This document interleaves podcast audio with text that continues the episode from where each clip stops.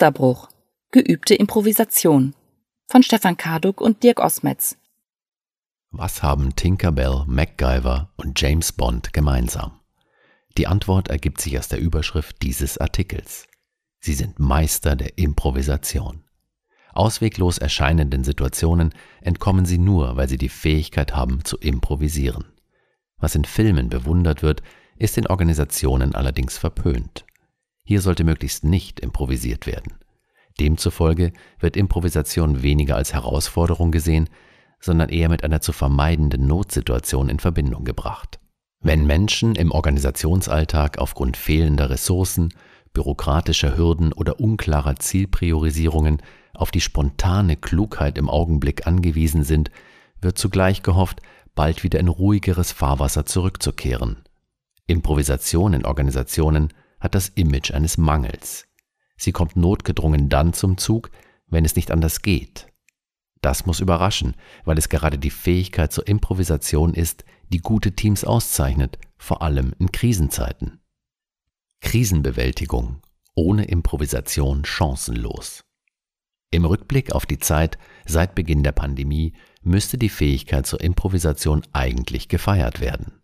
Menschen haben plötzlich das getan, was in der üblichen Change-Rhetorik seit vielen Jahren von ihnen gefordert wird. Sie haben die sogenannten Komfortzonen verlassen. Auf einmal wurden die beiden 27 Zoll Bildschirme auf höhenverstellbarem Schreibtisch im Büro gegen das 13 Zoll Notebook auf dem Campingklapptisch im Schlafzimmer eingetauscht. Und dennoch wurden die Aufgaben zuverlässig erledigt. Durch das Improvisationsgeschick in den Familien ist es, zumindest irgendwie gelungen, Arbeit und Kinderbetreuung unter einen Hut zu bringen. Alle Pläne, die in dieser Zeit gemacht wurden, waren nur so viel wert wie das Improvisationstalent der Menschen, die sie dennoch umgesetzt haben. Es ist auch nicht den Evakuierungsplänen der westlichen Regierungen zu verdanken, dass überhaupt Menschen aus Afghanistan herausgeflogen wurden. Mindestens genauso wichtig waren die Improvisationsfähigkeit der Soldatinnen und Soldaten vor Ort sowie der zu evakuierenden Menschen. Und zu Beginn der Hochwasserkatastrophe im Sommer dieses Jahres waren es nicht die Katastrophenpläne, die für Hoffnung sorgten. Entscheidend war die Improvisationskraft der Betroffenen und Helfer. Vermutlich könnte jeder von der einen oder anderen Geschichte berichten, in der Improvisation zum Erfolg führte. Besonders Menschen, die in der ehemaligen DDR aufwuchsen, können davon ein Lied singen, welches Geschicks es bedurfte, ein Ersatzteil für die Waschmaschine oder neue Fliesen zu beschaffen. Ohne Improvisation keine Chance. Da mutet es wie eine Farce an, dass bereits 1948 ein Plakat der SED die Menschen aus der sowjetischen Besatzungszone dazu aufrief, Schluss mit den Improvisationen, erfüllt den Halbjahrplan vorwärts aus eigener Kraft. Die Parteifunktionäre hatten, wie ihr Name schon sagt, dafür zu sorgen, dass die Organisation des Staates funktioniert. Da passte die Improvisation nicht ins Bild eines arbeitsteiligen, auf Effizienz und Gleichheit ausgerichteten Arbeiter- und Bauernstaates. Improvisation hat seine Wurzeln im Lateinischen und bedeutet so viel wie aus dem Stegreif, ohne Vorbereitung gestalten. Man könnte, wie die Funktionäre der SED, vermuten, dass das Auftreten von Improvisation ein Indikator für das Versagen der Planung ist. Improvisation gilt als unerwünschter Ausnahmefall, der zu Stress führt. Schließlich ist das immer noch dominierende Organisationsverständnis davon geprägt, dass Prozesse zu befolgen und Entscheidungswege einzuhalten sind. Wie sehr dieser Aspekt des Taylorismus nach wie vor gesellschaftliche Muster prägt, zeigte sich auch im Bundeswahlkampf 2021. Jede Partei bietet konkrete Pläne an, was im Sinne von klaren Ideen und Wahlprogrammen zunächst positiv ist. Zugleich wird deutlich, dass ein Auf Sicht fahren, das während der Pandemie propagiert wurde, schnell wieder aus dem Sprachgebrauch verschwunden ist. Wählerstimmen scheint man nur zu gewinnen, wenn man klar sagt, wie der Umbau der Gesellschaft funktionieren soll. Von Improvisation, die mit größter Sicherheit in den nächsten Jahren mehr denn je zu leisten sein wird, ist keine Rede. Keine Organisation ohne Improvisation. Schaut man etwas genauer hin, so muss man erkennen, dass Planung, Regelung und Organisation geradezu Improvisation erzwingen. Eine geplante Welt kann der Komplexität der Umwelt nicht gerecht werden, das wurde seit Ross Ashby immer wieder wissenschaftlich bestätigt. Dass es dennoch weiterhin versucht wird, ist nicht zuletzt den vielfältigen Möglichkeiten einer immer digitaler werdenden Welt zu verdanken. Neuerdings versprechen die selbstlernenden Algorithmen der künstlichen Intelligenz eine bessere Planbarkeit und Überwachung der Geschehnisse in der Umwelt. Und dennoch kommt es nicht selten zu Situationen, in denen kein Algorithmus, kein Prozess und keine Regel eine Lösung finden kann. Aktuell ist das in der Automobilbranche zu beobachten. Es mussten nur einige unglückliche Ereignisse zusammenkommen. Die Halbleiterindustrie stellte aufgrund von Stornierungen zu Beginn der Corona-Krise auf Unterhaltungselektronik und Handys um. Winterstürme in Texas führten zu Werksstilllegungen in der Halbleiterindustrie. Der Suezkanal war durch ein Containerschiff blockiert, ein Halbleiterwerk in Japan brannte ab und schon mussten, wie das Handelsblatt resümierte, Autohersteller improvisieren. Plötzlich musste mit einer zu geringen Menge an Chips jongliert werden. Um kurzerhand den Einbruch von 210 Milliarden Dollar abzufedern, wurden Preise erhöht und die Chips wegen der höheren Margen bevorzugt in Luxusmodelle eingebaut. Nun ließe sich anführen, dass Improvisation als Antwort auf versagende oder notgedrungen umzuwerfende Pläne im Kern nichts Neues sei, auch wenn Häufigkeit und Tragweite von Überraschungen zweifellos zunehmen. Das ist sicher richtig, hörte man auch in der Vergangenheit immer schon von Organisationen, die ihre Improvisationskünste, wenn es eng wurde, plötzlich und häufig unerwartet zeigten. Ebenso ziehen viele Unternehmen in der Rückschau auf den Pandemiesommer 2020 eine positive Bilanz, wie schnell und flexibel etwa ein Working from Home gelang. Es gibt aber noch einen weiteren Zugang zur Improvisation.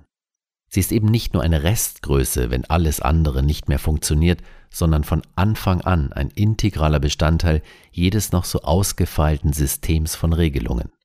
Der Organisationstheoretiker Günther Ortmann sagt, Organisationen, die genau dadurch ihre Funktionsfähigkeit wahren, dass sie in Grenzen, die aber unbestimmt bleiben, einschließen, was sie eigentlich ausschließen, nämlich die Verletzung von Regeln.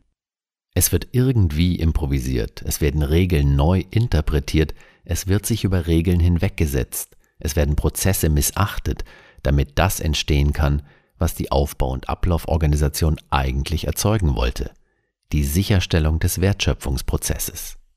Die stets mitzudenkende Regelinterpretation darf nicht verwundern, weil auch die ausgefeilteste Regel immer einen Gestaltungskorridor offen hält und der Versuch, diese Korridore durch weitere Regeln zur Regelanwendung zu schließen, zwangsläufig scheitern muss. Dieses Ansinnen würde zu einem infiniten Regress führen. Unabhängig davon funktionieren Regeln und damit das große Ganze deshalb, weil sie eingehalten und gleichermaßen, natürlich in Grenzen, uminterpretiert nur teilweise befolgt oder gar verletzt werden. Ortmann verwendet neben der aus der Systemtheorie bekannten Denkfigur der brauchbaren Illegalität den Begriff Zonen tolerierter Differenz. In der Praxis, wir sprechen aus Erfahrung, ist an Bestellprozesse für Workshops und Vorträge zu denken, die erst nach erbrachter Leistung in Gang gesetzt werden, obwohl das weder regelkonform noch IT-seitig eigentlich überhaupt möglich ist.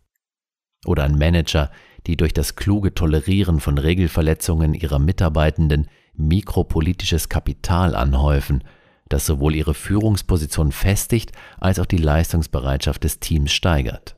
Also gehört Improvisation, verstanden als das Bespielen von Zonen tolerierter Differenz, zum Alltag jeder Organisation, weil es gar nicht anders geht. Lernen vom Jazz, mit spontan Realitäten umgehen. Es wäre also klug, der Improvisation mehr Beachtung zu schenken, sie vielleicht sogar bewusst zu schulen. Doch von wem lässt sich lernen? Es gibt kaum einen Bereich, in dem Improvisation so positiv bewertet wird wie in der Kunst. Im Improvisationstheater, im Tanz und im Jazz. Kilian Kemmer, Personalentwickler in einem Telekommunikationskonzern, ist passionierter Jazzpianist und hat schon einige Alben herausgebracht. Im Gespräch mit ihm erhalten wir einen gänzlich anderen Blick auf das Improvisieren. So erfahren wir, dass Improvisation in der Musik viel mit dem Einüben von Mustern zu tun hat. Es gibt einen klaren Rahmen, in dem improvisiert wird.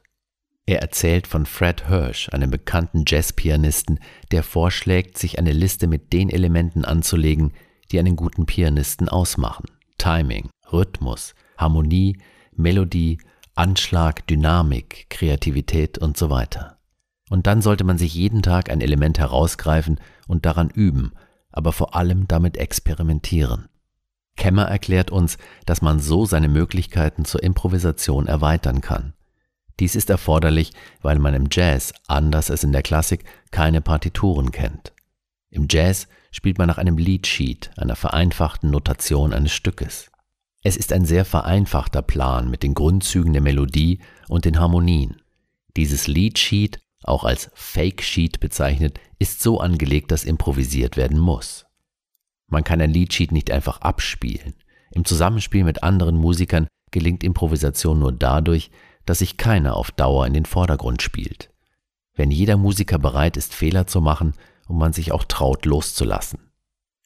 So kommt es immer wieder vor, dass wir im Stück uns auch nicht mehr an das Liedsheet halten, sagt Kemmer.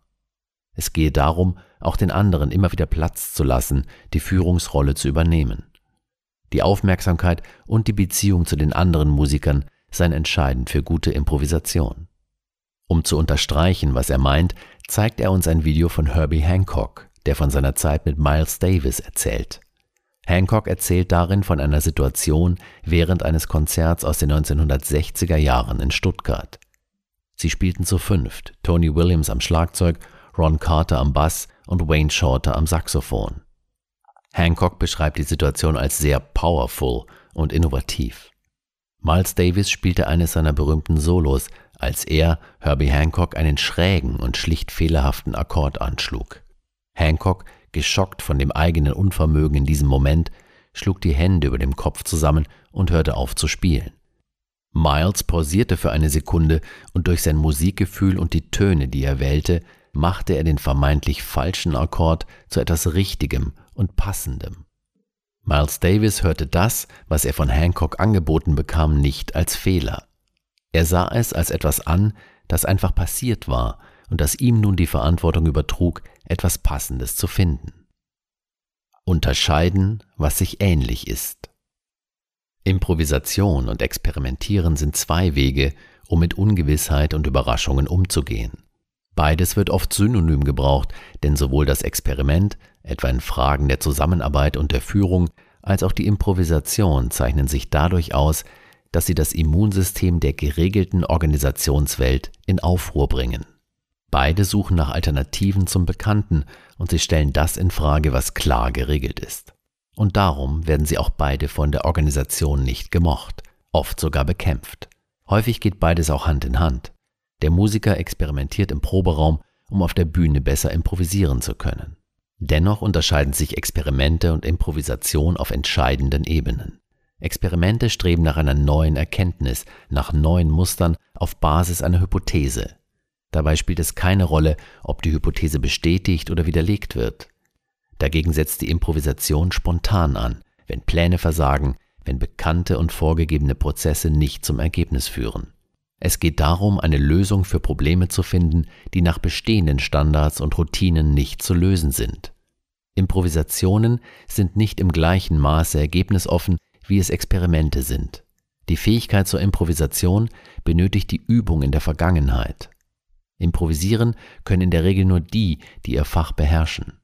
Wie wir vom Jazz gelernt haben, beherrschen die, die am besten improvisieren können, ihre Instrumente virtuos, haben unzählige Male Tonfolgen gespielt, kennen ihre Mitspielerinnen, haben im Vorfeld beim Üben experimentiert, um dann wenn es darauf ankommt, aus einem breiten Repertoire an Mustern schöpfen zu können. Um es auf den Punkt zu bringen. Improvisation schöpft die Kraft für eine überraschende Aktion aus den Erfahrungen und Erkenntnissen der Vergangenheit, während das Experiment den Rahmen bietet, neue Erfahrungen und Erkenntnisse für die Zukunft zu schaffen. Improvisation trainieren, Krise üben.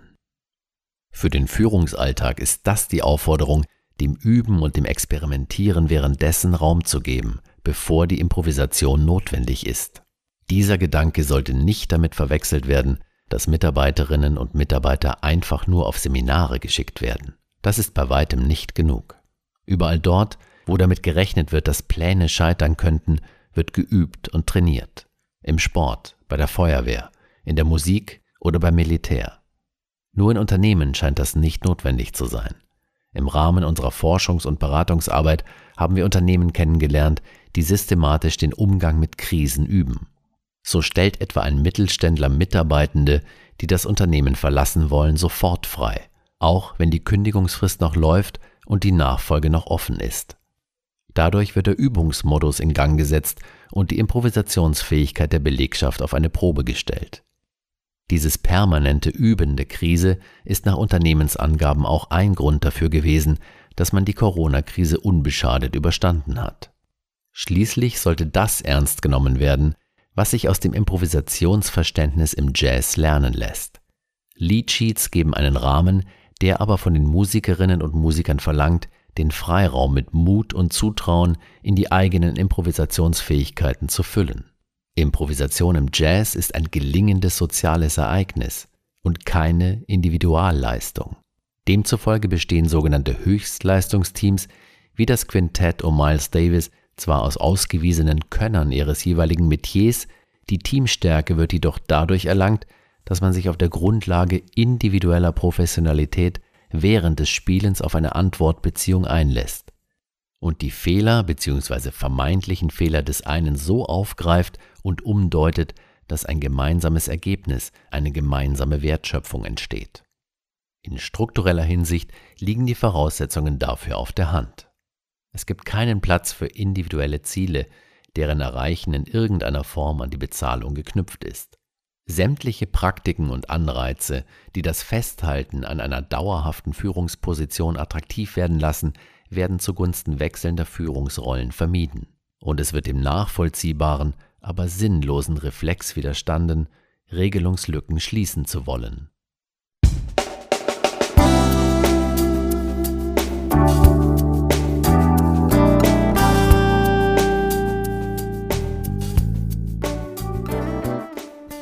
Sie hatten den Artikel Musterbruch, geübte Improvisation von Stefan Karduk und Dirk Osmetz Gesprochen von Stefan Karduk.